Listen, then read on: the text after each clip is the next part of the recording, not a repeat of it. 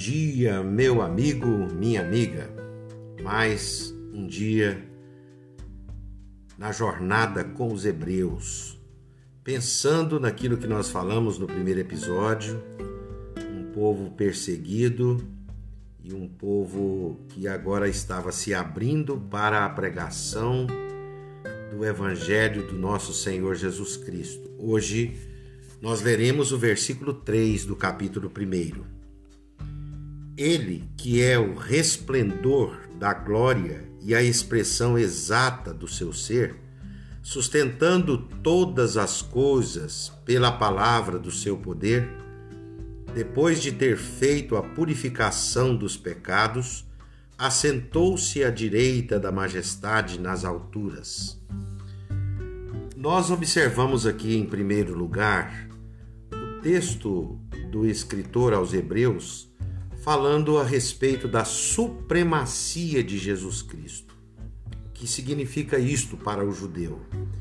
Que ele é soberano, que ele é superior, que Jesus é o cumprimento de todas as expectativas proféticas e dos escritos do Velho Testamento. Em primeiro lugar, ele mostra Jesus como esta expressão exata o resplendor da glória de Deus. Todo o conjunto da revelação do eterno Deus está agora em forma humana, em formato humano, está em Jesus Cristo. Esta expressão é, exata, ela significa aqui da raiz grega caráter ou seja, expressão máxima, exata. Cristo, então, é a, o resplendor de Deus entre os homens e a expressão exata, o caráter máximo da glória de Deus. Logo a seguir, ele diz que ele tem poder cósmico, o poder de sustentar, de unir de manter unido todas as coisas. O texto diz que ele sustenta todas as coisas pela palavra do seu poder. Existe na física um estudo onde se vai dividindo as partículas até chegarmos ao átomo. E quando chegamos ao átomo, nós encontramos é, o seu núcleo formado de prótons e nêutrons. Estas, esses prótons positivos e os nêutrons negativos, eles se unem e mantêm a matéria unida, junta. Mas os estudos científicos prosseguiram em estudar as partículas existentes dentro dos prótons e dos nêutrons e descobriram que aquelas partículas são semelhantes. Polos positivos, eles polos contrários, né? Eles eles se atraem, mas os mesmos polos se repelem. Quem poderia manter estas partículas dos prótons e dos nêutrons unidas? Grande mistério que a Bíblia já respondeu. Cristo, sendo ele aquele criador de todo o universo, ele também é sustentador de toda a matéria cósmica do universo.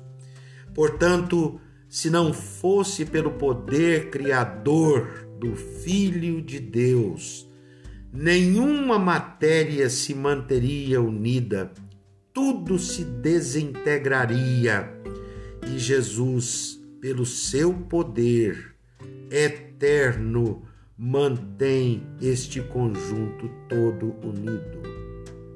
Uma pausa para você pensar. A palavra do seu poder, pelo seu próprio poder. E terceiro e último lugar, o poder da sua obra entre os homens. Agora não é mais somente o poder cósmico de Jesus, ainda que não houvesse planeta Terra ou a nossa galáxia Via Láctea, o seu poder cósmico vai além das, dos limites da nossa percepção.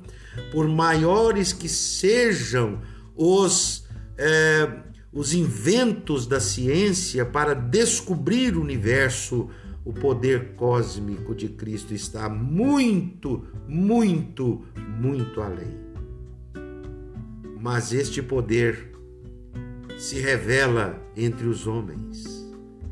E o texto diz que ele, depois de ter feito a purificação dos pecados, assentou-se à direita da majestade nas alturas. São duas obras maravilhosas a obra da redenção, que consiste na remissão e na purificação de pecados, e a obra da sustentação da redenção, o seu retorno ao trono da Trindade. Está assentado à direita de Deus Pai. Traduzo isto como retorno do Cristo à Trindade magnífica.